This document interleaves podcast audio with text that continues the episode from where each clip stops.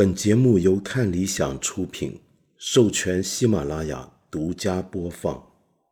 不保证成功，不一定有用。知识只是点亮世界的灵光。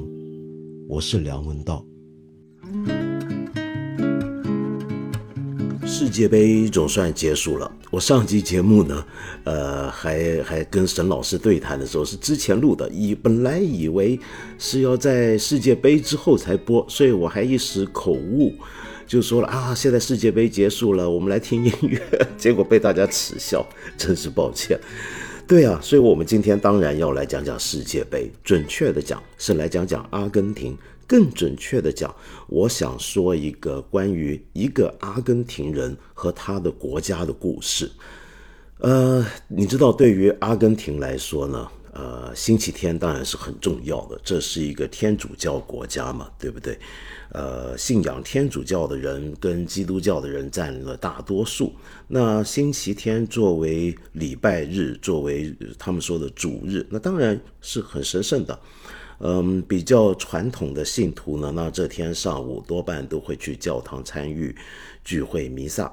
那么，可是阿根廷有两个星期天，在它的历史上是尤其神圣的。一个星期天是一九八六年的六月二十九日，另一个星期天就是刚刚过去的二零二二年十二月十八日。这两个星期天。是阿根廷史上最神圣、最伟大的两个星期日，这是为什么呢？这是因为阿根廷人除了信仰天主教、信仰部分人信仰新教之外，他们还全部人都共同信仰第二宗教，甚至有人认为那是阿根廷最重要的宗教，那当然就是足球。嗯，你看看这几天在。阿根廷首都布宜诺斯艾利斯盛大的欢庆场面，那么当然也有一些悲剧发生了。嗯，在这个场面里面，据政府估计，大概有四到五百万人挤满了布宜诺斯艾利斯机场，一直到市中心的大街小巷，等待着欢迎。嗯，要回他们的英雄队伍的回归。那这四五百万人是什么概念呢？阿根廷人差不多有四千七百万人口，那四五百万差不多是全国的十分之一的人拥挤到了阿根廷的大布宜诺斯艾利斯地区，那准备要目睹他们的英雄坐在那个双层大巴上面的场面。那么，为什么一九八六年的六月二十九日那个星期天是个神圣的星期天呢？因为那一天是世界杯决赛，阿根廷赢了西德。那当年带领他们战胜西德的，就是他们当时的队长，他们心目中的最伟大的阿根廷人，是阿根廷的一个圣人，那就是迪亚哥·马拉多纳。那第二个神圣的星期天，就是刚刚。过去的这个星期天，那么这个星期天当然就是这一届的世界杯决赛，阿根廷战胜了强大的法国。那这一回帮他们把大力神杯带回来的英雄，也许是阿根廷的新圣人，那就是梅西。梅西现在在阿根廷的地位到底有多高呢？我们不用去看现场的人们怎么样欢呼喊叫他的名字。也不用去看阿根廷有一些人啊，就在马路上面把原来的路牌给盖住了，覆盖了一个新的，连字体都跟原来路牌上的字一样的一个新的路牌，命名他们的大街小巷为梅西大道。嗯，那这些都发生在阿根廷。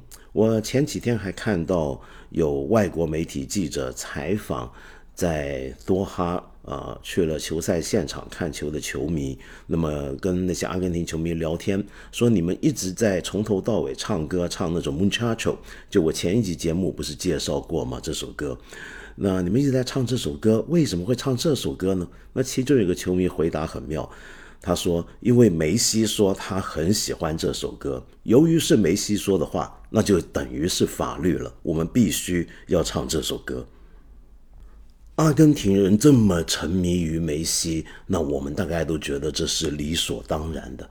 但是这一次的世界杯决赛之所以在全世界被很多球评人认为是大家记忆中最精彩、最好看、最戏剧化，甚至戏剧化到了一个有点像好莱坞通俗电影的剧本一样的这样的一场世界杯决赛，啊呃，我补充一句，也是我看世界杯。呃，将近四十年来，我印象中最好看的一场决赛。那为什么大家都觉得这场决赛这么好看？那当然是里面的剧情呢，简直是起伏跌宕。这个，我想你如果看了这场球赛的话，你应该跟我的心情是一样，你能够明白我的意思。但是除此之外，还有一个重点，那当然就是我们目睹了属于我们这个世代的球王的加冕仪式。我知道啊，讲到这里，肯定有很多 C 罗的球迷会不高兴，觉得，嗯，我们仍然可以说 C 罗才是这个时代最好的球员。坦白讲，对于这种争论，我觉得意义其实并不是太大，因为，嗯，怎么说呢？我自己虽然我个人比较倾向于偏向于梅西的踢球的风格，可是问题是我同时也很欣赏、很尊敬 C 罗。我之前也提过他的自律、他的付出、他的努力以及他伟大的成就。可是问题是，这种比较真的是有意义的吗？我常常有点这种怀疑。就两个人的风格完全不同，两个人所在的队伍，他们的组合的程度也完全不同。足球再怎么讲，始终是一个团体运动。它不是一个人的事情，它不是 C 罗跟梅西两个人 像打网球一样在对决，他们是两支队伍的对决。这两支队伍里面，只要有任何一个环节掉链子，我们都不可能看到他们的明星球员登顶的。就好比这一次决赛，如果不是有梅西的老队友迪玛利亚。如此惊人的演出的话，我们不可能看到阿根廷夺冠的场面。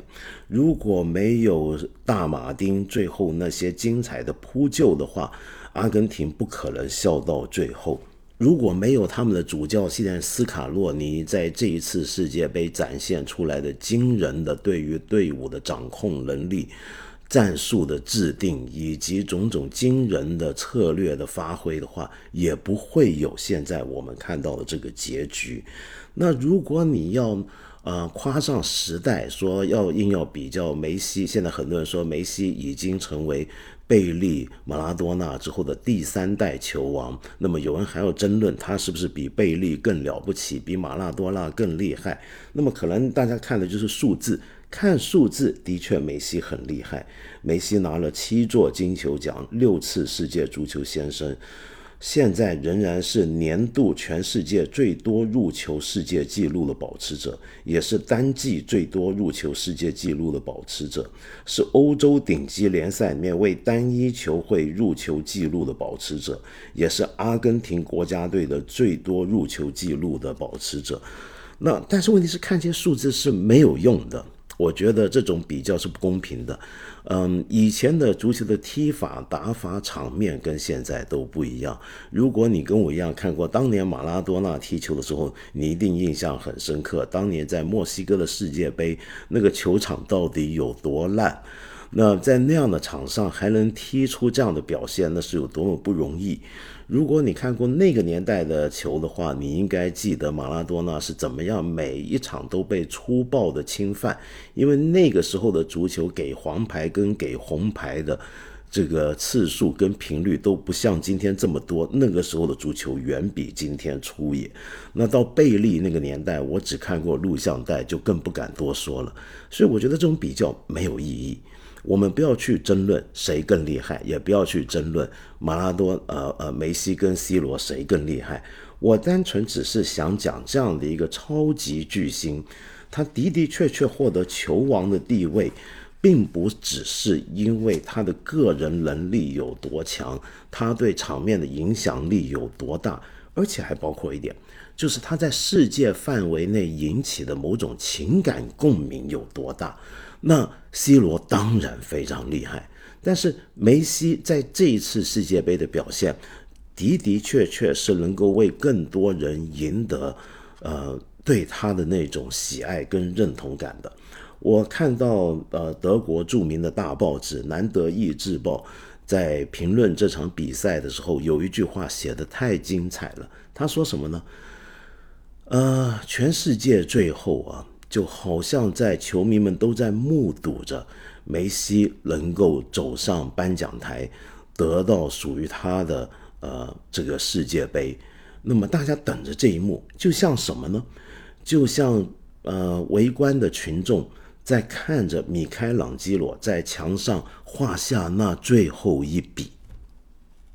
是的。所以你会注意到，这一次阿根廷赢球，兴奋狂喜的远远不只是阿根廷人，还有全世界亿万的球迷。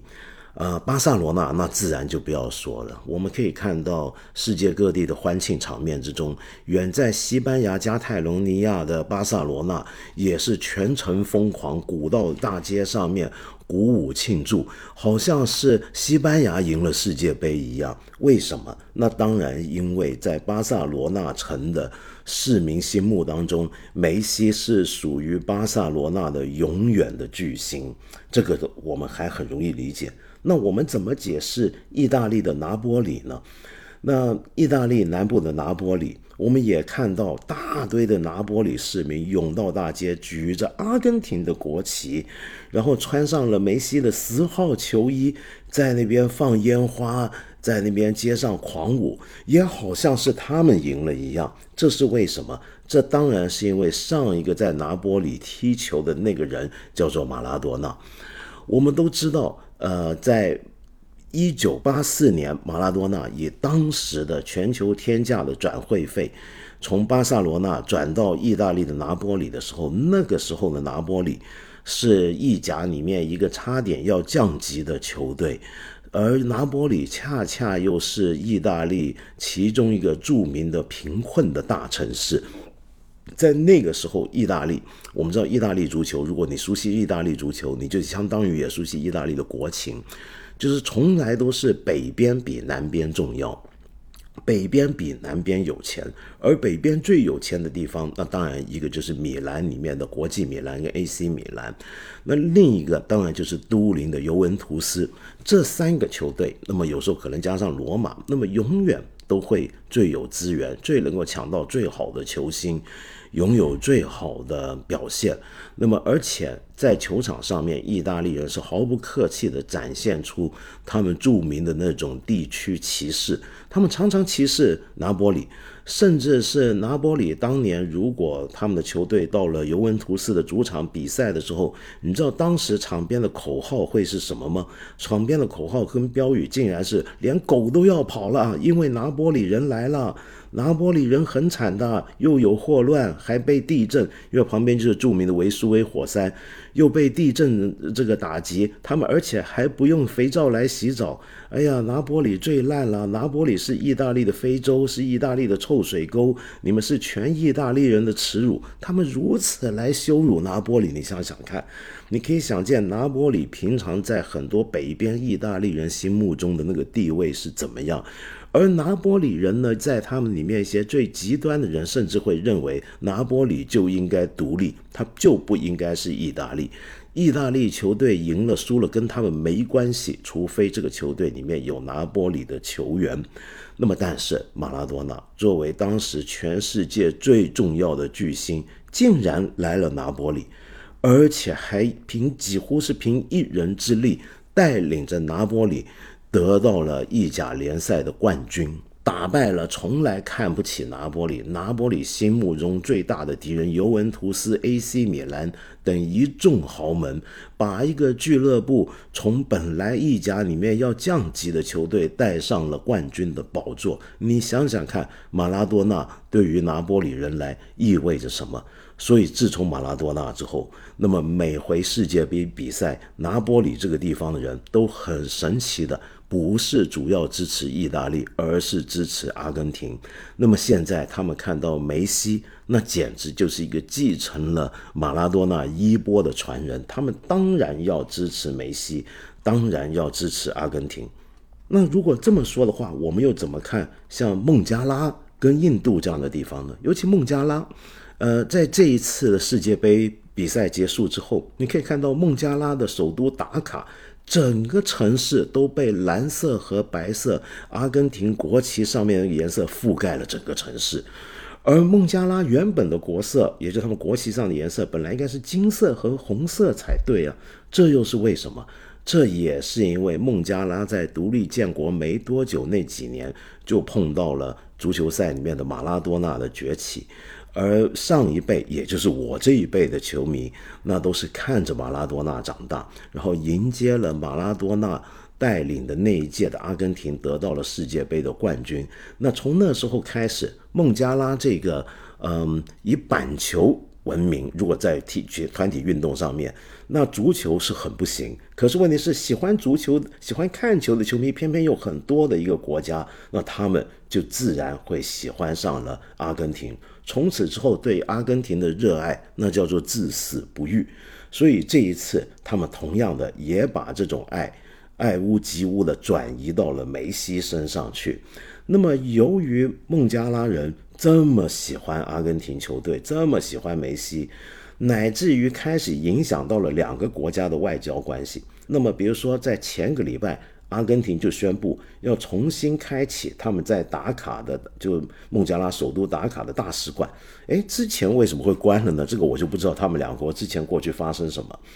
而又为了要报答孟加拉球迷对阿根廷的支持，阿根廷人呢也反过来，那么在阿根廷的脸书上面开了一个专业，他们开了一个呃粉丝俱乐部，粉的对象是谁呢？粉的是墨加孟加拉的国家板球队。孟加拉的国家板球队呢有个绰号叫 Tiger 老虎，就是孟加拉虎嘛。那么阿根廷人本来是不太看板球、不太打板球的。但是由于孟加拉喜欢板球，孟加拉以他们的板球为骄傲，所以阿根廷呢也要这个呃投桃以报，所以呢就开了这么一个孟加拉国家板球队的一个呃呃粉丝团。这个脸书专业直到今天我查看已经有超过二十万人参加了，这也是很夸张。我们再来看看足球圈里面有份踢这个世界杯决赛周的一些企业这些球队，他们自己的国家的球迷又怎么看阿根廷跟梅西呢？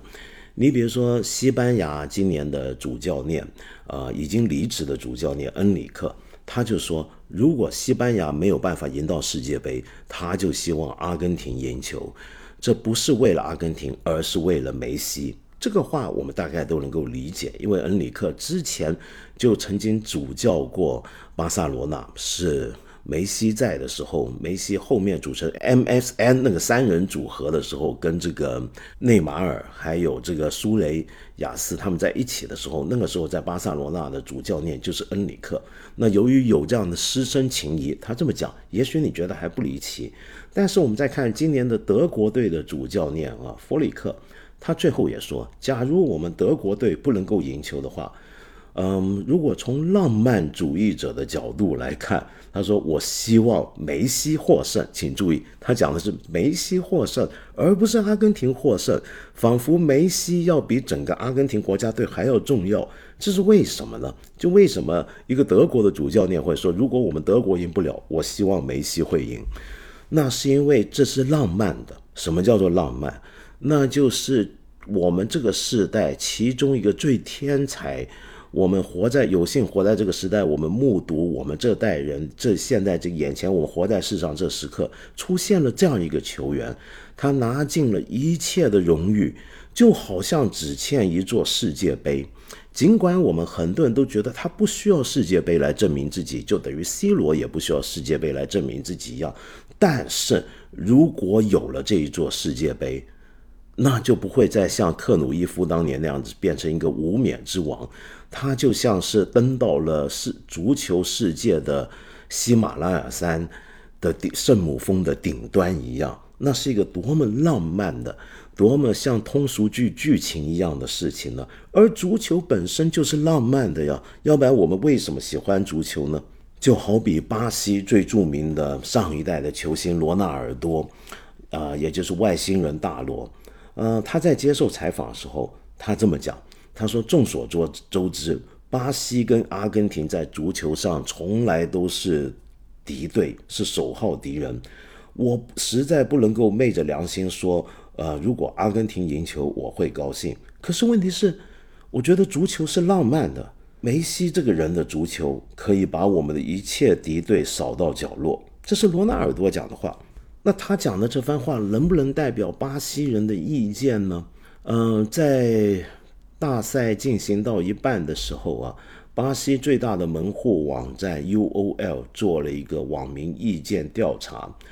就问他们的巴西的球迷，那假如说巴西赢不了了，那么当然我们知道巴西后来出局，那么我们巴西人最渴望看到、最希望哪一个外国球队最后能够赢球呢？结果有百分之三十的人选择了阿根廷。那你可以说百分之三十这不算多，但是你要知道这是巴西啊，巴西跟阿根廷的关系从来就不怎么样。在足球上，那就是更加不怎么样。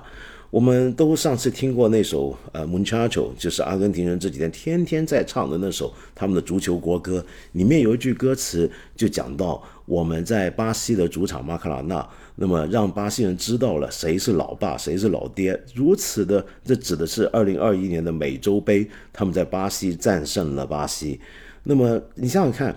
这个歌词多么具有羞辱性，你就可以想见平常他们两国球迷之间的那种仇恨。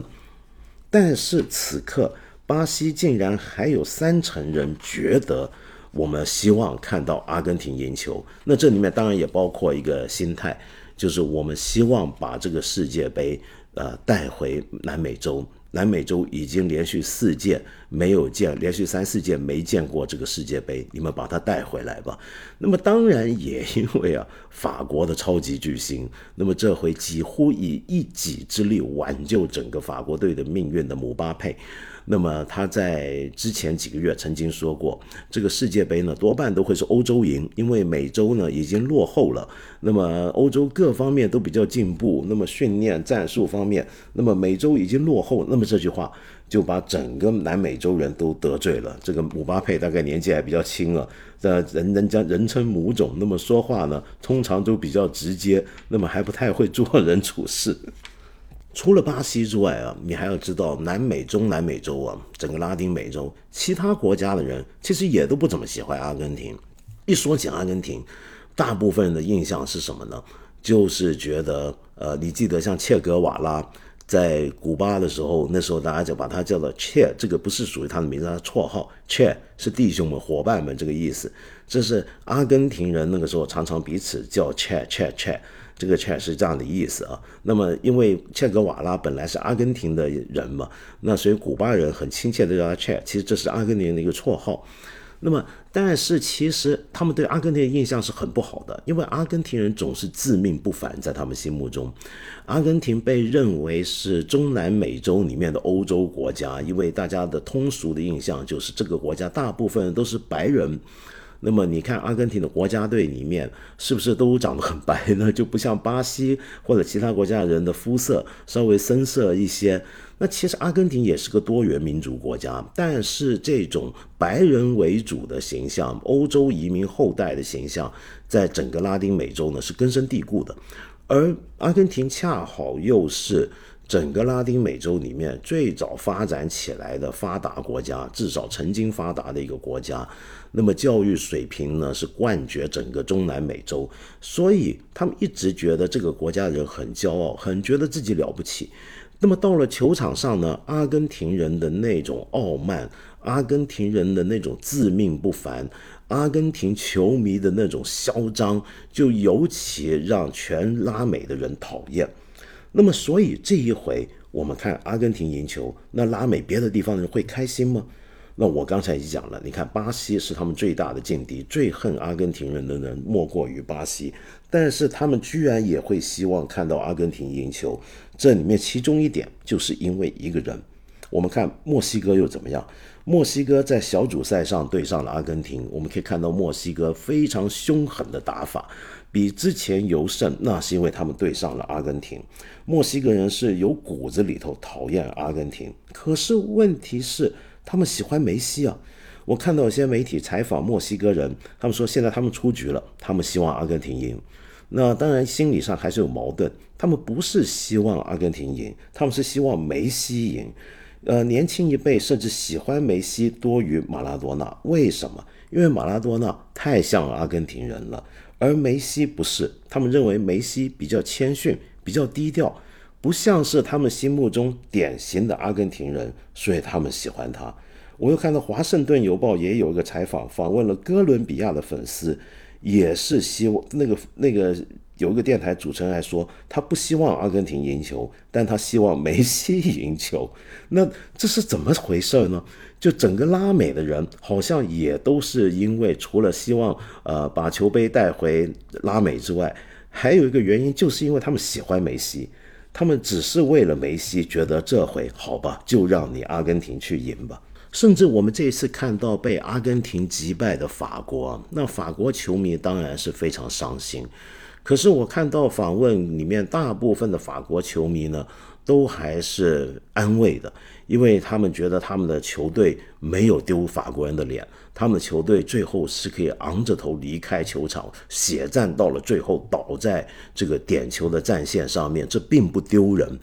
他们觉得他们的球员对得起他们衣服上面的国旗的徽章，对得起他们国家的名字，所以他们还是给了他们的球员一个英雄式的凯旋仪式。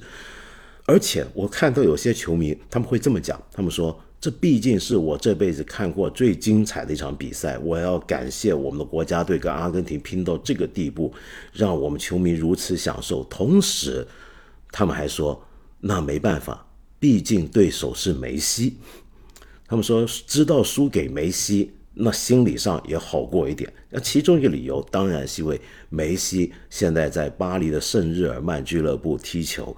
那另一个原因就是因为那是梅西嘛。呃，我们看呃马克龙法国总统接受采访的时候，呃他说他当然不希望这个他他人家问他怎么看梅西。他说：“作为阿根廷的球员，他不喜欢梅西；但是作为巴黎的球员，他喜欢梅西。那么大概就有之前那个意思。可是你知道吗？尽管全世界这么多喜欢足球的球迷都会为梅西感到高兴，为他感到骄傲，这么渴望见到他登顶，可是问题是在阿根廷这个国家，我们刚才说阿根廷人现在如此痴迷于他，但这并不是从来就是这样的。”梅西跟阿根廷的关系并不是从来都这么的单纯。我们知道，梅西一九八七年生于阿根廷的第三大城呢，也就是罗萨里奥。那他小时候呢，就在这个城市的一个俱乐部纽维尔救生队的少年队开始踢球。可是十三岁的时候呢，就要离开。那当时的原因是什么呢？我们知道梅西的个头算是比较小的，在足球员当中，哪怕在拉美足球员中，他的身形都比较娇小一点了。尽管后来肉长得还不错，但他小时候就更加瘦弱。那么后来全班同学、多队友们都长高长大了，就他还是那么矮矮的样子。那当然，他的身材，他天生的这个天赋条件很神奇的，也造就了他另一项过人的技能。很多年前我已经讲过，就是他的那种别人学不到也不可能拥有的那种步频，就步走路的走几步的那个步频率的频。嗯，所以人家很快，同样的高速前进跑奔跑的时候。可能是一步跨得很远，但是他却能够用三四步来完成这非常高速的一个移动。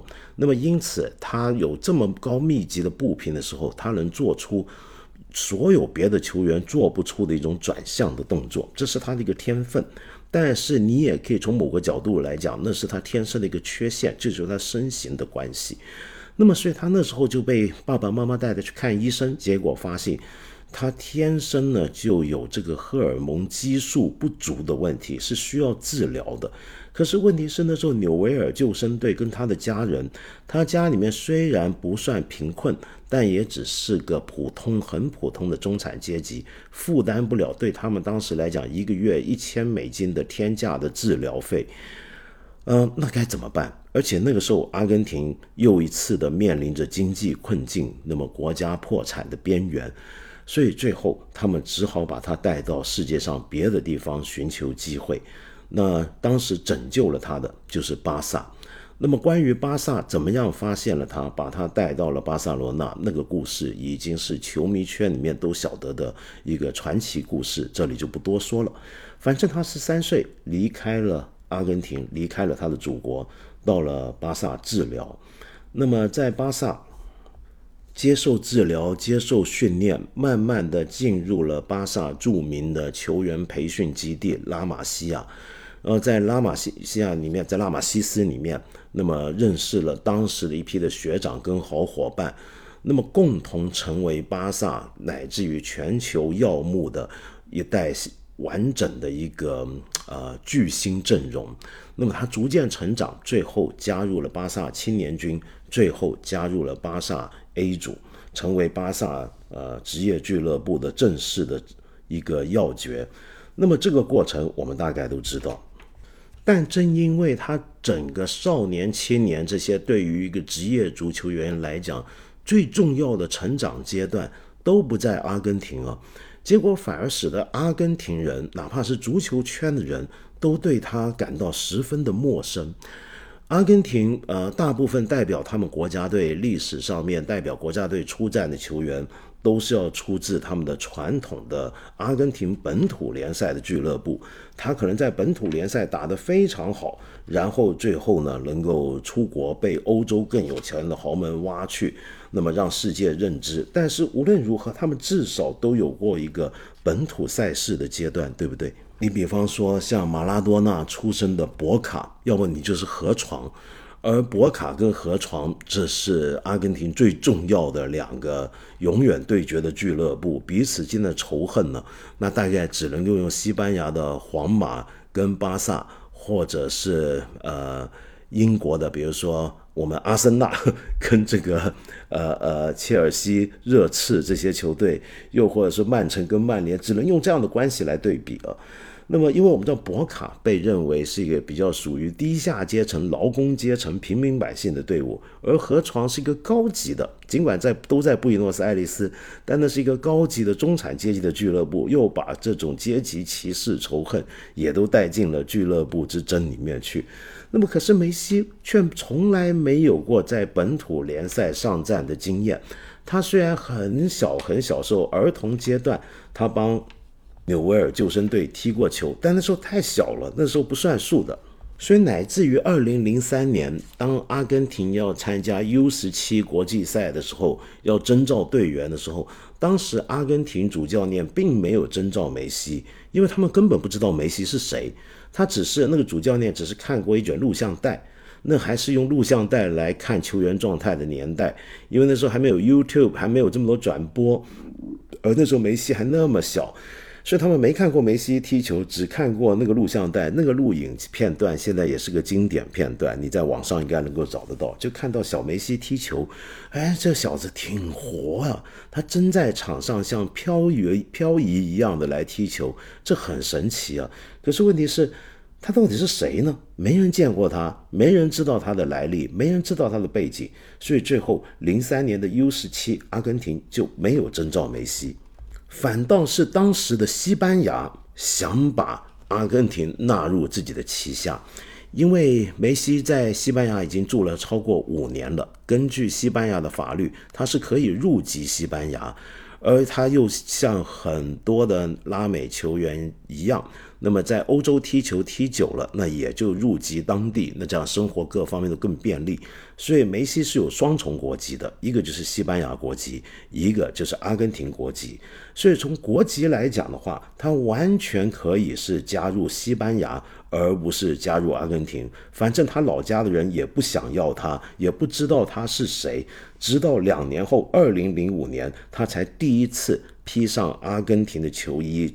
披上阿根廷的战袍为阿根廷出战，但是那一场比赛他上场才四十秒就被红牌罚下了。而当时队伍里面的老大哥出来替他站台的，还包括我们现在看到的阿根廷的主教练斯卡洛尼，那时候他还是队中的球员。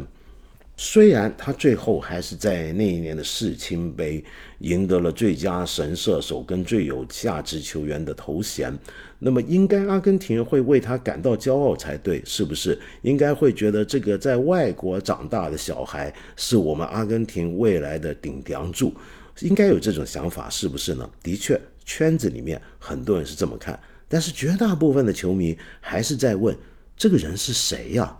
他踢球是踢得很好，但他从哪来的呢？他怎么这么不像阿根廷人呢？因为他的整个人的状态，他在球场上的打法，他的那种态度不像阿根廷人。我们知道梅西很年轻的就是开始被人推推撞撞。嗯，他每次摔倒在地上，我很记得当时看他年少的他踢球，就注意到这个长发飘飘的青年人，每次在球场上被人撞下来，他就起来摸一摸头，然后好像没事一样低着头继续往前跑。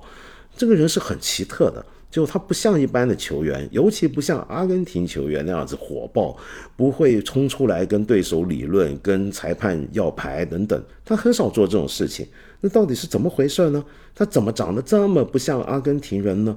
乃至于阿根廷人开始有种感觉，他其实不是个阿根廷人，他其实更像是西班牙人，太斯文了。我刚才说过，在全拉美里面，阿根廷人被人认为是很傲慢，好像高人一等。而在整个西班牙语世界里面，那么大部分拉美讲西班牙语的国家又会觉得西班牙人呢，就相当于西语世界里面的阿根廷，又是尤其以为自己了不起，还以为自己是那个当年的殖民宗主国。没错，梅西是十三岁的时候就离开了家乡了。但是如果你知道，你如果你是个懂西班牙语的人，你听梅西的西班牙文，直到今天。都还保留着一种很特别的口音，那个口音就是他老家罗萨里奥的口音。梅西这个人是一个很奇特的一个人，嗯，从各方面来讲，他都不像是一个现在我们认识的那种足球员。作为像他这样的天王巨星啊，有那么多的豪门在他最盛年的时候愿意向他招手，但他从来没有想过离开巴萨。他最后转会离开巴塞罗那，去了巴黎圣日耳曼。我们都记得那个场面，他是哭着离开的，他是愿意降薪留下来的。他一直都保留着对巴萨的忠诚。同样的，他这个人一辈子里面最大的一个印记，就是他的一种忠诚。这种忠诚，有时候我个人怀疑，可能跟他的性格相关。他自小就是一个特别内向、特别害羞的人。他在巴萨青训的时候，他的同伴们给他取的外号叫做 El Mudo。El Mudo 是什么意思呢？那就叫小哑巴，就是不吭声、不说话，总是不讲话。只有在大家玩游戏、电子游戏的时候，有时候输了一局，他会爆一连串的粗话、脏话出来，人家才很惊讶，发现哟，原来这小子竟然会说话。你可以看到他的这个性格，一方面非常好胜，输了一盘，哪怕是。游戏上的足球他都不能接受，但是另一方面，他平常就是不吭声的一个人，他很不擅长社交，他非常的内向，非常的害羞。我们现在看到这个会在更衣室里面和队友做激励讲话，会面对媒体有自然的表现，侃侃而谈。这个梅西是长大了之后的梅西，而他从整个童年到青年时期，他都是个非常内向的一个人。他不跟怎么不怎么跟人往来，绝大部分的职业足球员，尤其踢得好的足球员，成了明星之后，都很容易去参加什么派对啊，花天酒地。比如说，我个人最喜欢的一个足球员。其实是巴西的小罗纳尔多，因为他让我快乐。可是这个人就是一个混不吝，就是从早到晚就在我吃喝玩乐，然后喜欢耍，就跟他球场上的表现一样。那么结果到了后来，当然就糟蹋了自己的球员的生命。可是梅西不，你很少听说过梅西参加什么狂乱的派对。那么很多这些足球员都是随随便便就跟一个女明星啊、模特儿什么在一起，然后搞一些绯闻出来。但是梅西从来没有。梅西现在的太太是他五岁的时候在老家认识的安东雷拉。那么他们五岁就认识，他打小就喜欢他的这个初恋，这真的是初恋及终生啊。那么后来，终于在二零零八年，他二十一岁的时候，那么才正式跟他这个小时候的甜心开始交往。那你他为什么呃二十一岁才又会重新的跟这个安东雷拉在一起？这么有点像日剧初恋的那种情节一样，对不对？那么啊，对我不比如这个礼拜五我就讲讲初恋，在圣诞节前讲，我觉得挺合适的。好，那么先说回来，梅西，他所以他是五岁认识他的太太，二十一岁开始跟他正式在一起。那么中间时隔十几年，但这十几年并非没有联系，因为梅西总是有空的时候就会回到老家。是的，他非常喜爱他的家乡，他怀念罗萨里奥的一切，他怀念阿根廷的一切。他在当初十三岁刚刚去到巴萨那一段时间里面，常常半夜会偷哭的躲在被子里头，因为他太想他的家，他想他的小伙伴。他想他小时候踢过球的那些草地，他想念他小时候吃过的东西，周边的风物，他想念家乡的一切，他总是想要回家，乃至于到了他后来成人，成为一个全球收入最高的运动员之一的时候，他老家原来小时候住过的那个房子。他都还把它保留下来，尽管家人都已经不在那个破房子里面住。那这个房子今天已经成为阿根廷球迷的一个景点。在罗萨里奥这座城市，小学旅行的时候，呃，从小孩子们会坐上大巴，老师们都会带他来参观这个房子。这就是梅西的故居啊，成为一个文化遗产。那这个故居就是梅西的老家，不是国家替他保留，是他自己留下来。他还在这个城市里面买了好几座物业，总在计划着将来退休之后怎么样回到罗萨里奥生活，在这里居住。他太爱他的家乡，太爱他的国家，乃至于后来他终于跟他的太太安东雷拉结婚的时候，他不像别的那些天王巨星去什么马尔蒂夫啊，去大溪地啊，去什么地方包一个豪华的小岛，然后请朋友们来狂欢派对，不。他带着巴萨的队友们一起到了罗萨里奥他老家的一个老饭店里面去结婚。那么他要坚持在老家跟他的太太结婚，要全家的亲友都来参加。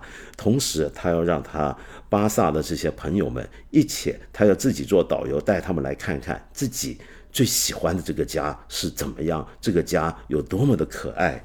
身为这样的一个念家的一个。几乎是自闭般的依恋自己童年的一切，包括自己的初恋女朋友的一个阿根廷人。如果他踢球的话，他毕生最大的理想当然是代表国家队而战，是不是？我们现在在网上都能够找到一个他最早的视频之一，那就是他十一二岁还在纽维尔救生队踢球的时候，在小孩的时候有一个采访，很简短，正面非常小的童年的。呃，梅西对着镜头说，他最大的愿望就是披上阿根廷的球衣，成为阿根廷的国家队成员。的确是的，所以到了后面，我们看到他后来采访，他曾经说过：“我愿意，我比任何人都想为我们国家队赢到一座奖杯。我愿意拿出我这辈子所有打破过的记录，来换取我的同胞最大的幸福。”所以，二零零五年，他终于如愿成为了阿根廷国家队的成员。但是此后的时光并不好过。这么多年来呢，他在阿根廷国家队的表现一直被人诟病是乏善可陈。明明他个人表现已经很好了，已经交出了很多的助攻，交出过很多很耀目的射入球。可是问题是，阿根廷人还是不买单。那一方面固然是因为有他参加的这些比赛，阿根廷都没有赢过。阿根廷没有赢过美洲杯，没有赢过世界杯，就算在奥运会上面赢过，但奥运的足球冠军还不算数，只有美洲杯跟国家杯才算数。所以阿根廷对他就有很多意见。最主要的意见是什么呢？还是那句话，他们觉得梅西不像阿根廷人。他始终对阿根廷人来讲是一个陌生的，是在外国长大的，是在半夜的电视联播里面看电卫星转播里面看到的一个在西班牙踢球的球员，而不是一个他们熟悉的阿根廷球员，不是一个他们亲眼看着他成长起来的阿根廷球员。更大的麻烦是，因为他几乎出道没多久，大家就觉得这个少年天才。将来会是马拉多纳的接班人，自此之后，马拉多纳成了梅西头上挥之不去的阴影。对于每一个阿根廷球员来讲，马拉多纳就是神。我的意思并不是说梅西想摆脱马拉多纳的阴影，不，他也把马拉多纳当作神。最好的证明就是这一次，我们在刚刚过去的星期天，最后在射点球的时候，点球轮到阿根廷最后一个球员出来射主射的，那就是莫蒂尔。莫蒂尔踢球的时候，阿根廷球员呢都跪在地上。那作为队长的梅西呢，是仰头望着天，喃喃自语了几句话。那后面有人有记者爆出来，原来他讲的是什么吗？你知道，他对着天讲的是，Diego，这个 help him，就 please，就希望你帮忙，就用西班牙文讲，请你帮忙啊，迪亚哥，给他指导，帮助他呀。迪亚哥是谁呢？那就是迪亚哥马拉多纳。他在上对天上他们的足球之神祷告：“迪亚哥，你帮帮莫蒂尔，帮他射进这个球入球吧。”所以他们当然，梅西当然不可能不喜欢、不崇拜、不热爱马拉多纳。可是问题是，他真的像马拉多纳吗？说到这里啊，我难免要讲一点。真的，如果你你你觉得我这个节目觉得我讲足球，你不是个球迷，听我讲足球觉得不好听，那请你忍受我。呃，我们要讲讲看，阿根廷传统里面，他们从马拉多纳以来一个传统里面，他们对于马拉多纳的踢法跟那个位置的看法是什么？那当然就是最神圣的十号球衣，马拉多纳就穿十号。我们知道。在世界足坛里面呢，球员穿的那个球衣的编号啊是有个讲究的。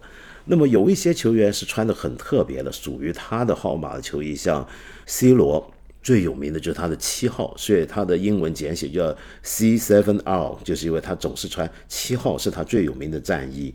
那么也有一些球员呢，在关键位置穿的是九号，但是更主流的呢，说实话，可能还是十号。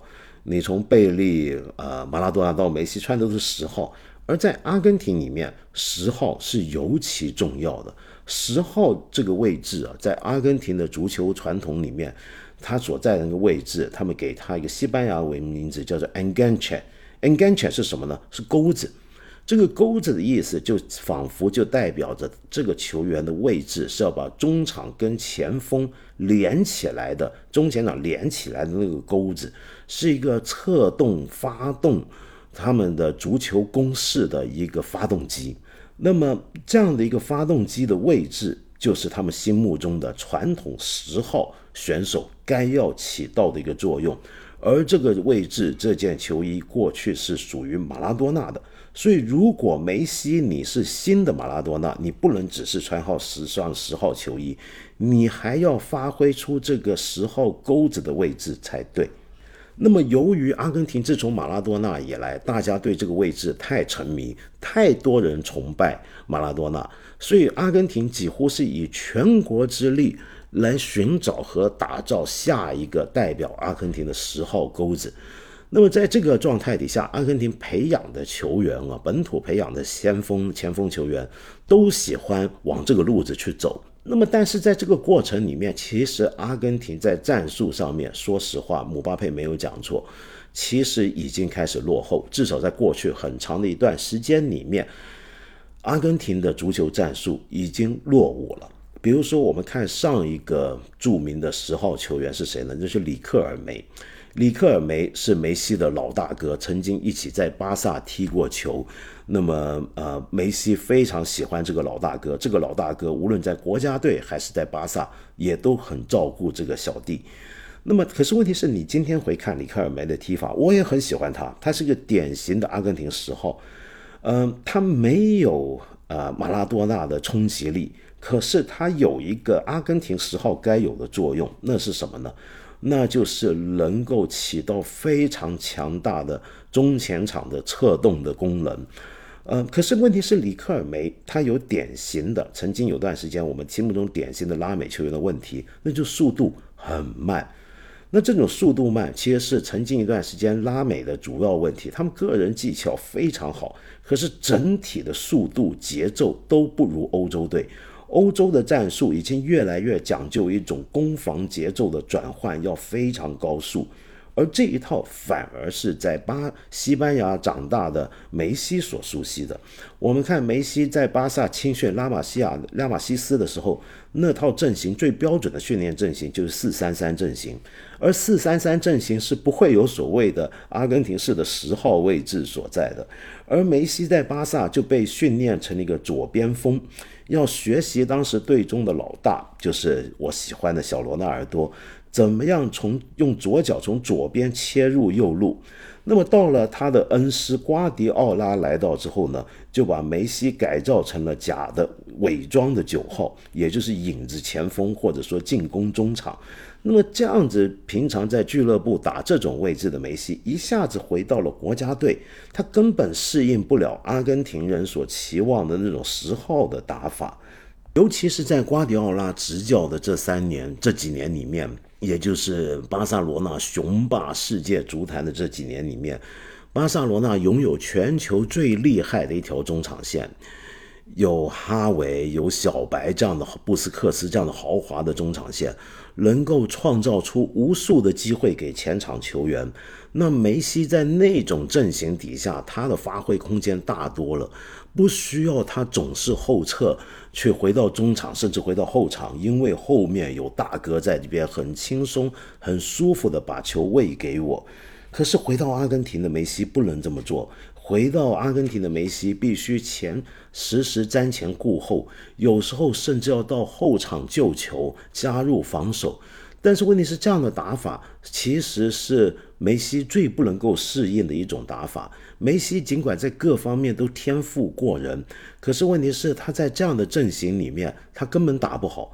又由于到了后来有一个阶段，阿根廷队伍青黄不接，没有生产出其他特别好的球员，除了几个前锋球员，他像他好伙伴阿圭罗和天使迪玛利亚之外，那么中后场出现问题的时候，梅西很尽全力的要跑回后面救球，那就是因为他知道他穿着。阿根廷球衣，他要努力的融入队伍，他要想办法为这个国家奋战。可可是问题是，阿根廷人不买单。阿根廷看到为什么你在巴萨踢球踢得那么好，你回到了国家队表现却是如此一般呢？那么他们对于梅西的这种讨厌。其实还加上另一层比较，不只是他踢法上跟马拉多纳不一样，而且是性格上不一样。我们都知道马拉多纳是个多么狂暴的一个人，他在我很记得很多年前我在阿根廷跟当地人聊，你们喜欢梅西还是马拉多纳？我认识的所有人都跟我说，当然是马拉多纳。然后我还记得一个农场的庄主跟我说的时候，他模仿那个姿态，我一辈子都记得。他模仿阿根廷，呃，梅拉多纳在场上那个状态，就是虎视眈眈、熊背、熊腰虎背的在场上指手画脚、指挥全队队员，真的就是一个黑帮老大的气势。而梅西呢，他的装扮，梅西总是垂头丧气。低着头在前面溜达溜达，走来走去，看样子就不像是个领袖。他们渴望是见到马拉多纳这样的领袖，不止球场上火爆，而且马拉多纳是个下了场之后，同样也都是语出惊人的人，喜欢聊政治啊，对对，喜欢聊政治，喜欢聊经济，啥事儿他都要掺和一把。他是一个非常性格张扬外露的人，那是阿根廷人能够认同的一种阿根廷人。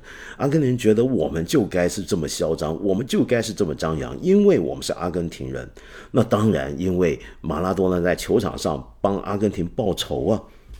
那就是一九八六年的世界杯，他们战胜英格兰的那一场比赛里面，我们大家都记得那一场比赛出了两个马拉多纳入球，是大家永远都不会忘记的。一个就是著名的手球“上帝之手”。那么，如果今天用 VCR 技术用什么来看的话，这球绝对就不算是进。但是问题是，当年就算进了，马拉多纳是分明的一个手球，但他说这是上帝之手。那阿根廷人呢是很高兴的，为什么呢？因为你就算是手球入球，那又怎么样？英格兰就活该被我们手球入球，为什么呢？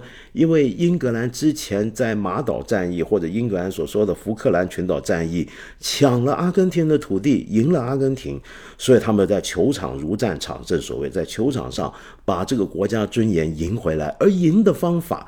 恰恰是藏小偷不少的阿根廷人很熟悉的一套赢法，用一种很阴谋、很诡计，就耍你呢？怎么样？我就玩你。我马拉多纳是球王，我就用手球进球。可是你光说他是狡诈吗？不，他下一个进球，马拉多纳下一个进球来了。那是被人认为叫做世纪之球的一个进球，一个多么漂亮，连过六人的一个进球。马拉多纳充分展现出他在球场上无人可敌的统治力，打的英格兰人是口服心服。刚刚才耍你一招，明明是偷了你那个球，我下一下下一回就给你狠狠的一巴掌。就是看你服不服，我就是有这个本事，我凭能力、凭技术、凭天赋，我就能够赢你。但我偏偏还要骗你一招，阿根廷的是爽死了。更爽的是什么？从那一届世界杯之后，从那时候成长起来的英格兰球员，居然也都认为马拉多纳是球王。你现在去看英超联赛的一些老前辈啊，像贝克汉姆他们那一代人，他们全部都是看马拉多纳踢球大的。他们全部尽管英格兰当年是如此耻辱的输了，但是他们最后要服气，因为马拉多纳那是马拉多纳。所以你说阿根阿根廷人能不为马拉多纳自豪吗？马拉多纳能够不是阿根廷的圣人吗？那么你再回头看看梅西像什么样子？梅西就总在前场那边。呃，国内有些球迷喜欢剪辑梅西的视频来开玩笑，说他在没进球、球没到他那时候，他在场上倒是在溜达溜达，好像不怎么跑动，不怎么参与球队别的工作。那么球到了，他忽然就跑起来，然后给你一个很神奇的助攻或者进球。那么尤其梅西，哪怕在巴萨也是啊，头十几分钟你很难见到梅西进球的。那么他总在像魂游一般的在溜达，这到底是在干什么呢？其实有一个讲法，他的恩师瓜迪奥拉就说过，梅西在干嘛？梅西在那十几分钟在扫描，他不怎么跑，不怎么动，甚至不怎么抢球，甚至球到了他脚下，他不往前进攻，他回传给队友，这是在干嘛呢？他其实一直在观察对方。他在观察他身边防着他的后防球员，他在观察敌方的中后场，他在一直在扫描，在找出他们各自的习惯、他们的跑动方式、他们的弱点，然后最后找出他们最致命的那条软肋。就像我们看他们，就像这一届世界杯里面，我们看到梅西交出了一个用上帝视角才能看到的精准的直插肋部的直线传球。那种球梅西是怎么看得出来的呢？那种球路他怎么能发现？就是因为他之前总在溜达，他这个溜达并不是不在卖力，而是正在发挥他超长的视觉记忆，在看场上的动态，看对手球员的状态，跟他们的习惯以及他们的防守的弱点。可是问题是阿根廷人接受不了，你这到底是在干嘛？所以他们后来呢还注意到一点，就你对一个人越多怀疑，你就会越来越怀疑他。你越来越觉得他不对劲，比如说马拉多纳很暴躁。马拉多纳出身是个贫下低呃呃呃呃基基层阶级的人，他是在博卡队踢球起来的人，他是一个从贫困到伟大的一个人，他有人味。可是梅西很斯文，太干净，太礼貌。他像西班牙人，他像加泰罗尼亚人，乃至于当时很多阿根廷的球迷在网上留言，在传闻阿根廷为什么有梅西还踢不好？那是因为梅西根本不想为国家队踢球，梅西其实真心盼望的是为加泰罗尼亚，或者甚至是为西班牙来踢球。所以他你看，他一为阿根廷踢球，他就不热情。然后更重要就是梅西在场上唱国歌的时候，他才低着头闭着嘴不唱。我们知道很多球员其实也都不唱国歌的，那么他们不一定需要唱国歌来表达自己对国家的忠诚，可是他们就觉得梅西他不唱国歌尤其有问题。他身边谁都可以不唱，他不能不唱，因为他不在阿根廷长大，他就更需要用唱国歌来表现他是爱国的。所以到了二零一一年那次的美洲国家杯，在阿根廷的国土上面主办，但是问题是你看到梅西在他老家啊。在罗萨里奥所在的那个省圣塔菲省出来比赛的时候，呃，当宣布球员出场喊到他的名字的时候，那么场上很少有人欢呼的，就很寥落的掌声，反而是当时的阿根廷的另一个攻击手特维斯野兽特维斯出来的时候，哇，那是全场震撼的欢呼，脚踏地。他们反而他在他的老家。他都不受欢迎。明明梅西是这么热爱他的家乡的人，但是在他的家乡没人待见他。而在那一次美洲国家杯，阿根廷输了之后，梅西在场上的表现是让阿根廷球迷不断喝倒彩，然后对着他高喊 “Diego，Diego”，什么意思呢？他明明名叫 Lionel，Lionel，Lionel，Leo，Leo，不叫他 Leo，叫 Diego，意思就是你配得上是马拉多纳吗？你不是马拉多纳，你去死吧！你还叫马拉多纳？球迷给他喝倒彩。然后那几年，我们常常看到在阿根廷国家队的比赛里面，梅西有时会在开赛前会被拍到在呕吐，甚至在球场打到一半的时候，在球场上呕吐，这是怎么回事儿？那？有很多人都证明，都说明，这其实是不是身体出问题，是他的精神有巨大的焦虑，因为他太想为阿根廷征战，他太爱他的家乡，太爱他的国家，但是他的家人从来不认他，他非常紧张，他非常焦虑，他从巴萨来到阿根廷要踢一个他没踢过的位置，他要踢一套他非常不舒服的阵容，他不知道该怎么办。在二零一四到一六年的三年间，阿根廷有梅西的参与底下输了一次世界杯的决赛。那次决赛，呃，梅西经过大力神杯举，他擦肩而过，注目着神杯的那的那个寥落的眼神，我们永远都还记得。他们又输了两次的美洲杯的决赛，美洲杯的比赛，于是他受到的压力越来越大。大家越来越觉得这个人不靠谱，阿根廷越来越多人讨厌梅西，啊，不是因为他的球踢得不好，全世界已经有那么多梅西的球迷了，可是阿根廷认为他就是因为他太好、太出色，而回到阿根廷不行的这个反差让人无法接受，让人认为他并不是真心爱国，不是真心想为这个国家出征。那么梅西在接受采访的时候，多次说出：“我其实真不是，我是最想为国家而战。”没有人相信，他再怎么哭，再怎么伤心，都没有人能够同情他。但是也就很神奇，大概一六年左右开始，梅西在巴萨的踢法也开始转变。那这时候巴萨逐渐迎来了一个转型期。呃，过去的充满创造力的神奇的天才般的那条中场线逐渐老化。逐渐退伍，逐渐退役。那么，于是梅西越来越开始要回到中场来指挥。他突破射门比以前少了，但是他的助攻、传球、组织却比以前多了。他开始练出了一种他以前所不具备的本事。这也是使得他今天到了巴黎圣日耳曼之后，为什么现在，尤其这一季还是踢得很好的理由，那就是因为他已经不再是那个带着球往前奔跑的过连续过人的小伙子，他已经可以回到更后的位置来策动，只有在有需要的时候，他才如一把尖刀般冲出。那这一点，我觉得也是他跟 C 罗很不一样的地方。C 罗的踢法是完全是另一套踢法，而那套踢法，呃，以年纪要比梅西大两岁的 C 罗来讲，尽管他有着别的足球员身上没有过的那种自律，那种对自己身体力量的要求，但是随着 C 罗逐渐的老化，没有了过去的爆发力、冲刺力，那么那种力量就会慢慢消失的，呃，他的那个作用也会慢慢消失。可是梅西。却能够迎来一个成功的转型，也跟巴萨这几年的转型以及对他的新的战术的要求的转变有关。他开始适应了，那么终于后来我们看到梅西再回到阿根廷的时候，有了这样的经验的梅西，反而更像是阿根廷传统刚才我说的那种十号的打法。那么但是。在此之前，在这一切转变发生之前，梅西已经再也受不了要为国家打仗，还要被国家全国的国民唾骂的这种压力，那种压力大到了一个地步。到了一六年的时候，呃，输了那一次世界杯决赛，他宣布他要退出国家队。那么，当这个消息一出来，结果在阿根廷又引起震惊了。很多阿根廷这时候说：“哎，其实梅西没有那么差呀。”我们是需要他的。那这次世界杯是输了，但难道不是他把队伍带到了最后吗？那一届世界杯，大家都说是梅西一个人扛着整个球队，把球队带进了世界杯的决赛啊。那我们还老骂他，这行吗？这好吗？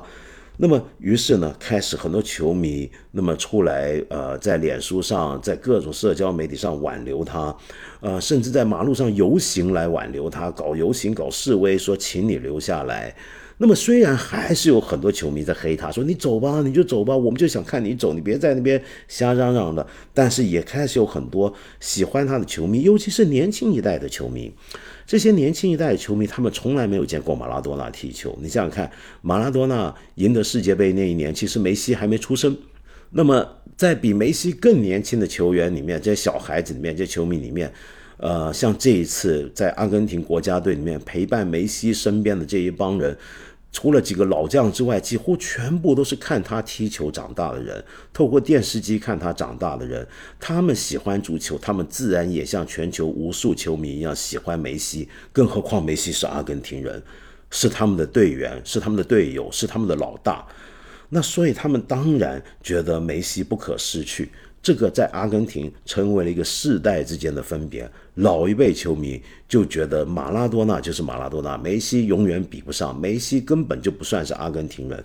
可是新一代的球迷却会觉得梅西其实已经够好了。也许他今天还不像马拉多纳，也许他永远不是马拉多纳，但是他是我们这时候能看到的最好的球员。我们要留住他，他们希望他留下来，乃至于当时到了呃阿根廷的总统。自己打电话给梅西，希望他留队，然后他公开在记者招待会上面，总统要发布一个记者招待会，公开呼吁国民帮他挽留梅西。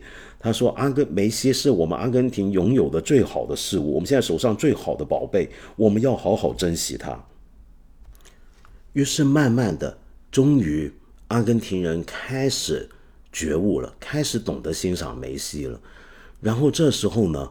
呃，新的教练的带到来，就是现在这位斯卡洛尼，他原来是来当替班的，只是因为阿根廷那时候太穷，请不起国际级的大牌教练，只好请斯卡洛尼来替班。但是没想到斯卡洛尼竟然做得非常好，组织了一群球员，这群球员像我们现在这一次看到的阿根廷的这个阵容，这个队伍在纸面上，在牌面上，坦白讲，远远不是法国的。呃，对手法国阵容的厚度跟深度都要比现在这支阿根廷强大多了。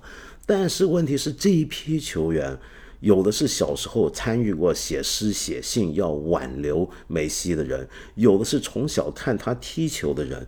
他们都很渴望跟他们现在这个大哥，这个已经三十来岁的老队长，跟他一起上战场，跟自己的童年偶像同时披上国家队的衣服出来世界杯、美洲杯的场面。你想想看，那是何等的荣耀，何等的光荣呢？他们想跟他一起打，而围绕着他，他斯卡洛尼打造了一个非常有效的一个阵容。斯卡洛尼最了不起的地方，就是用这一些在牌面上。其实属于国际一二线之间的一些的球员，却能够造出一个非常有效率的，呃，非常有执战术意志、执行力非常高的一群球员，陪在梅西身边，跟他一起去踢球。然后慢慢的，我们看到阿根廷队越来越像样，梅西终于得到了他在阿根廷球队里面该有的支持，第一次有这样的一个阵容组合。然后就到了二零二一年，美洲杯在巴西举行，呃，也是马拉多纳去世后的这一年。可惜马拉多纳没办法亲眼看到他曾经指明过的接班人梅西带领着阿根廷在决赛打败了他们的宿敌乌拉圭，而那一次入球的球员跟这一次入球的球员名字一样，那就是迪玛利亚天使，梅西的老伙伴。那在那一场比赛里面，我们看到最后终于赢了，阿根廷终于赢了一次，然后终于赢到了一个国家杯的荣誉。呃，梅西在比赛结束的那一下是跪倒在地上，是痛哭，一直到后面接受采访的时候都还在哭，都还在流着眼泪。他这一哭，好像把他这么多年来身上背负的委屈、难受都哭了出来。然后随着后面的一些，随着球队比赛纪录片，大家看到梅西作为队长怎么样在更衣室里面向队员训话。那么，于是这个时候，阿根廷人看到这个场面，看到梅西哭，他们也哭了。他们忽然之间了解了梅西的委屈，了解了梅西。梅西是个多么难受的一个人啊！他从来没有心理上从来没有离开过他的家乡。他十三岁离开了阿根廷之后，他就永远要回到这个家。他一辈子就爱这样一个国家，他爱他的童年的初恋，他爱他一个，就这个是一辈子对一件事情忠诚的一个人，对足球忠诚，对他的太太忠诚，对他的俱乐部忠诚，对他的国家忠诚。他永远都喜欢在，哪怕在巴萨，他平常喝的饮料，他要喝马提，要喝马黛茶。他要喝阿根廷喝的东西，他最大的休闲娱乐就是和队友一起吃阿根廷的烤肉。他是个标准的阿根廷灵魂。他们看到他，看到他此刻痛哭，他们忽然觉得后悔了，觉得忏悔，觉得难过。我们过去这么多年来，我们到底是怎么对着他的呢？而且他们开始发现，梅西的委屈难道不就是阿根廷的委屈吗？为什么阿根廷那时候看到马拉多纳出来，他们会这么的兴奋呢？那是因为阿根廷，我以前节目也说过，曾经是二十世纪初全世界最有名的富裕国家之一，大家都觉得这是一个未来的超发达国家。那个时候，全世界的人看着阿根廷，就像我全世界的人看着我们前几年的中国一样。觉得这是一个如旭日东升般必将耀目全球的超级大国。那个时候，欧洲的顺口溜是喜欢说一个人有钱的就像阿根廷人一样，是有阿根廷土豪去欧洲扫名牌买东西，就跟后来的中国游客似的。可是问题是，随着世界经济局面的改变，随着政治局势的变动，随着阿根廷本土内部的一些的政治跟经济的问题，阿根廷衰落了。虽然直到二十世纪中期，阿根廷都还是拉美最早迈入发达工业国家的一个国家，可是问题是，它到底不再是过去的那个阿根廷。而在二十世纪中叶之后，阿根廷还已经经历过好几次的经济危机，尤其到现在，我们阿根廷看到全球的经济问题跟疫情的影响，使得阿根廷人的贫困率达到了惊人的百分之逼近百分之四十。而通货膨胀更是阿根廷人永远摆脱不了的一个问题，乃至于阿根廷逐渐的暗淡了。阿根廷人，你跟阿根廷聊天，啊，你会发现阿根廷很喜欢问别的国家的人怎么看他。我那时候认识阿根廷，说你我们中国人平常怎么讲我们阿根廷？我不忍心告诉他，其实我们中国人平常并不怎么关心阿根廷，呃，我们最多就关心马拉多纳。我们知道阿根廷足球，我们也许有人知道 Tango。但有喜欢文学人知道博尔赫斯，此外就没别的了。那么因此，阿根廷人尤其为刚才我说的这些事情骄傲，因为这是使得他们国家能够在世界舞台留下痕迹的少数几样东西。阿根廷人太在乎别人怎么看他们，因为他们跟这牵涉他们怎么看自己有关。这是一个拥有广大国土，在呃受高等教育的比率在全拉美最高的一个国家。他们理论上有着拉美国家里面最好的天赋、最好的资源，他们是农产品大国，但是为什么会是这个样子呢？怎么会搞到今天这个地步呢？这一定要不是人家的错，就是我们的政客搞得太糟糕了。而马拉多纳就像是帮阿根廷出了一口热气、出了一口恶气一样，所以他们能认同马拉多纳。而这时候看到梅西。看到梅西的这种想状态，看到他崩溃般的痛哭倒地，他们认同的是什么呢？他们发现梅西在另一个意义上代表了阿根廷，代表了什么？代表我身负极高的天赋，我有与生俱俱来注定的一个天命要完成，但却永远被耽误了。我身上有一个注定被中断的天赋，这是阿根廷的委屈，这也是梅西的委屈。而他们这时候感受到了，梅西难道不就是阿根廷心理上的另一个自我吗？于是从去年，阿梅西带着阿根廷国家队赢得美洲杯之后，在这一年之间，所有过去仍然还对梅西有怀疑的人都彻底的恍然大悟了。都彻底的痛改前非了。你知道他的老家罗萨里奥？你现在看记者的采访，好像满城里面都是贴满了他的画像，有人给他做雕像。其实以前没有的，以前没什么的。就就他跟马拉多纳完全不一样。马拉多纳那个雕像，那个墙壁上的壁画涂鸦是全阿根廷都是，但是梅西没有这个。可是，在过去几年间，尤其在过去这一年间，变了，整个世界全变了。那种集体阿根廷人的情绪变得更奇怪了，变成怎么样呢？就开始，我们这过去我们这么的对不起梅西啊，梅西是这么厉害的一个球员，他就是球王。你说身为球王，他还欠什么？他欠的就是世界杯嘛。所以。阿根廷现在有一种奇怪的口号：我们要赢这个世界杯，不是为了阿根廷，或者说不只是为了阿根廷，还是为了梅西。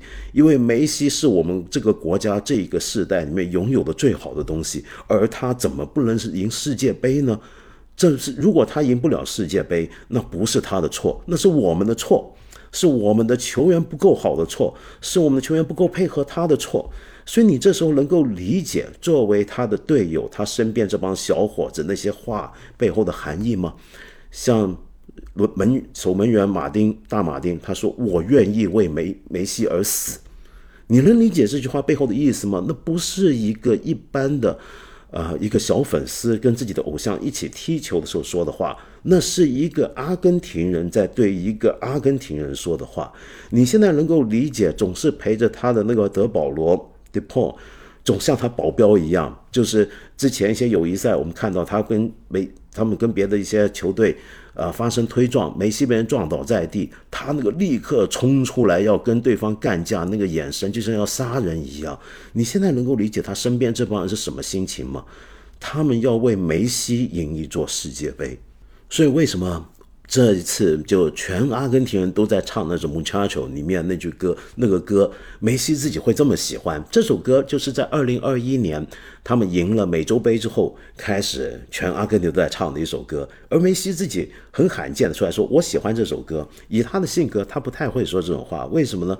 因为这首歌里面的歌词里面有一句说：“我们这片土地就是 Diego，就是马拉多纳跟呃里奥奈，就是梅西所生长的土地。”然后迪亚哥现在在天上，呃，迪亚哥的爸爸妈妈在阿根廷啊，都享有这个神一般的地位。他们叫 Don Diego 跟 La Tota，就是啊啊，他们认为呃啊啊马拉多纳有这个成就，全是他爸妈造就的。所以他们这个歌词顺带还要讲一下这个马拉多纳的爸爸妈妈，把阿光马拉多纳爸爸妈妈跟马拉多在天上，他们要保佑在地上的这个里奥奈要赢，是把冠军带回来。那么这首歌这样子来称颂梅西，把梅西竟然跟马拉多纳放在一起，而梅西竟然说我喜欢这首歌，那是因为梅西在这首歌里面感受到了阿根廷对他的爱，他这几十年的单相思终于有了回报，他第一次感受到阿根廷人爱他，我的国家终于爱我了，我为他付出了这么多，我这么多年的苦心，我终于得到回报了。他经过二零二一年那一场美洲杯决赛的痛哭倒地之后，他收获了这一切。然后这时候梅西整个人的状态就变了。而且这次世界杯比赛里面，我们还看到一个小插曲，那就是发生在阿根廷对荷兰的四分一赛事的时候啊，呃，双方球员有一些呃非常激动的情绪表现和冲突。那么在这些冲突里面，其中有一幕啊，我们看到梅西做了一个很罕见的动作，以前很少见到这样的梅西的。平常的梅西都是一个斯文、礼貌、谦逊、害羞的一个人，哪怕呃最近几年他年纪越来越大，也越来越能够展现自己的个性，但这么粗俗无礼的情况还是比较罕见。他做了什么事儿呢？他有一下冲到了。呃，荷兰队的教练席跟后备席边上场边，然后对着荷兰队的主教练，呃，传奇教练范加尔，其实过去还执教过巴萨，正好是梅西还在巴萨训练营的时候的那个范加尔，对着他做了一个动作，那个动作就是举起双手。护在自己的耳朵背后，好像在听你说话。你说话，你讲什么？你说啊，你大声说出来啊！你服不服啊？有那个意思。他为什么要做这个动作呢？这其实是有点冒犯的动作。那主要就是因为他年轻的时候，他在巴萨跟阿根廷里面的老队长很照顾他的。我刚才说的那个阿根廷的前十号球员里克尔梅，那个时候就受到过范加尔的不公平的对待，那么被迫离队。那么，所以大家阿根廷人就不喜欢范加尔，觉得他对里克尔梅不好。然后梅西呢，当然也是这么想。所以他这个动作其实是个里克尔梅的标准动作，这个动作非常阿根廷，就那种场面上的嚣张。就阿根廷这个国家，大概是因为长期受到一种委屈，他有时候他觉得自己有很多未实现的天命，于是呢，变得就性格上他们表现出来，至少。在在外人心目中看来，他们总是觉得阿根廷很嚣张、很跋扈，那么很不可一世。有时候这恰恰是一种由于感觉到自己不被认可而故意做出来的一种反应啊。那所以阿根廷看到这个动作就很爽，觉得哎呀梅西干得好啊。那到了后面呢，呃，还没完，比赛结束，在接受采访的时候，我忘了是哪个荷兰球员本来想走过去跟他说话。结果呢？他在接受记者采访的时候呢，梅西就看着那个荷兰球员，眼睛盯着那边，侧着头盯着他，就很凶的说：“看什么看？你瞧什么瞧？”然后你这个傻 傻傻什么？你这个傻瓜，或者是粗俗一点不什么 Volvo 那个那个意思就是个傻傻什么的意思啊，在在西班牙文里面。然后另一边呢，他的老朋友，他最好的阿根廷队友就是阿圭罗，在那边阻止那个荷兰球员，跟他说：“你不可能以跟梅西说话，你别过去。”就这样子，那个场面很好笑。但是阿根廷看了就更开心了。你看梅西，有人接受采访，《纽约时报》采访说：“你看这句话就证明了梅西果然是来自我们这里的人，果然是我们阿根廷人。”呃，那他这个经典场面跟这句话啊，已经被阿根廷人印成海报贴在街上，有的年轻人甚至把它变成自己的纹身。那么这绝对是他们认为在这一刹那啊。每平常完全跟马拉多纳性格南辕北辙的梅西，在这一刻，他太像马拉多纳了，说明他骨子里头就是像马拉多那样那样的阿根廷人啊。我们也可以看到，在这一次世界杯的四分一决赛之后，阿根廷的一位记者 Sofia Martinez，那么他在采访在赛后采访梅西的时候，就跟梅西说了一句话，他跟梅西说：“梅呃队长。”我想跟你说一句话，代表阿根廷人，你已经跟每一个阿根廷人产生共鸣了。坦白说，非常严肃的讲，在阿根廷现在没有一个小孩子没有你的球衣，不管那件球衣是真货还是山寨。说真的，你完全改变了我们每一个人的生命，在我们每一个人的生命轨迹里面都留下了印记。我最后还要说，对我个人而言，这个事情。比任何世界杯还要重要，没有人能够在你身上拿走它。呃，现在这是这幅段话，是我个人要表达出我对你的感激，对你为我们国家带来这么巨大的幸福和快乐的衷心的感激。我非常认真的希望你记住这些话，把我这段话记在你的心里。那这段话跟梅西讲完那个采访，你看到梅西在那个镜头前罕见的是。他整个人脸色就变了，他听到这番话，然后我们后面看到梅西比赛的状态吗？你别说看到这一次决赛，哪怕在最后关头，法国凭着姆巴佩在短短十分钟内连入两球扳平比分，阿根廷一下子慌乱了。梅西没有显示出慌乱，梅西只是眉头一皱，低一低头。跟着继续鼓励他的队友，那么到了最后，他们终于笑到最后，终于捧杯。很多足球转播，很多评论都说我们要看看梅西会不会哭。你们有没有看？他没有哭，他就只有笑，笑得非常轻松，非常快乐。为什么？因为他的那个心理负担已经消除掉了。他这时候不是需要再来证明什么了，他本来就不需要透过世界杯来证明他是世界上最好的球员。而在去年之后，他也不再需要透过一个奖杯来证明他是爱国的阿根廷人了。那么这时候，他还要赢世界杯，那是为了要报答阿根廷人对他的爱。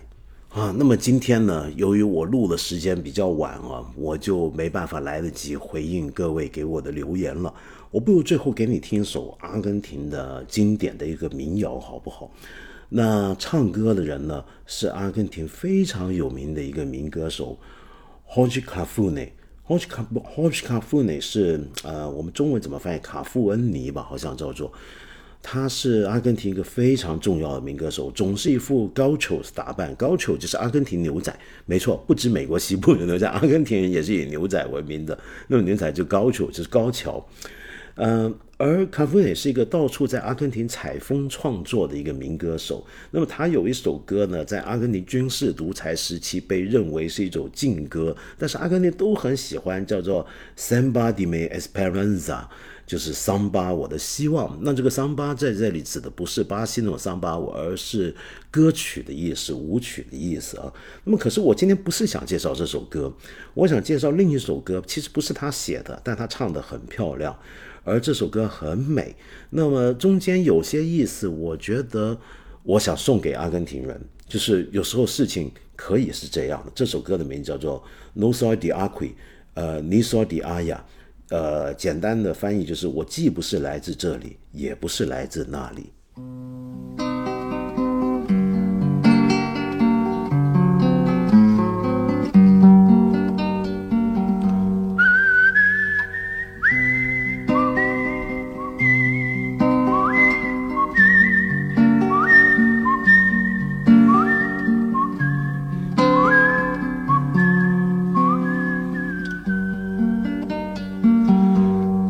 El sol, Alicia y la paloma, el buen cigarro y las malas señoras, saltar paredes y abrir las ventanas, y cuando lloro una mujer,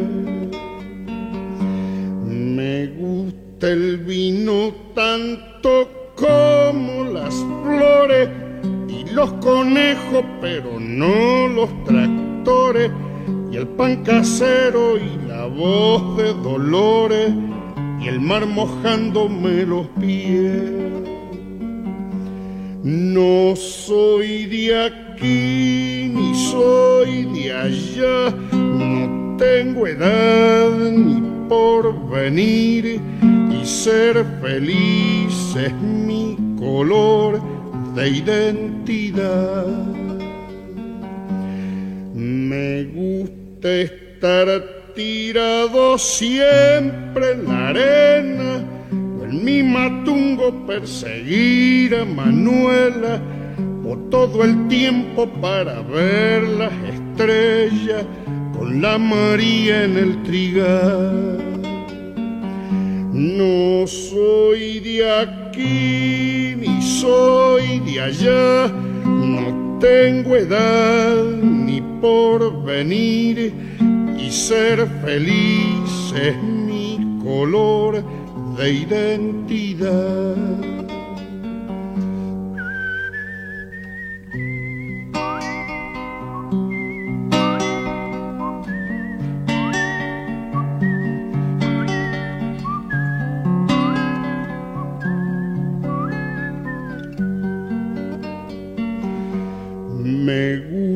El sol, Alicia y la paloma, el buen cigarro y la mala señora, saltar paredes y abrir las ventanas, y cuando llora una mujer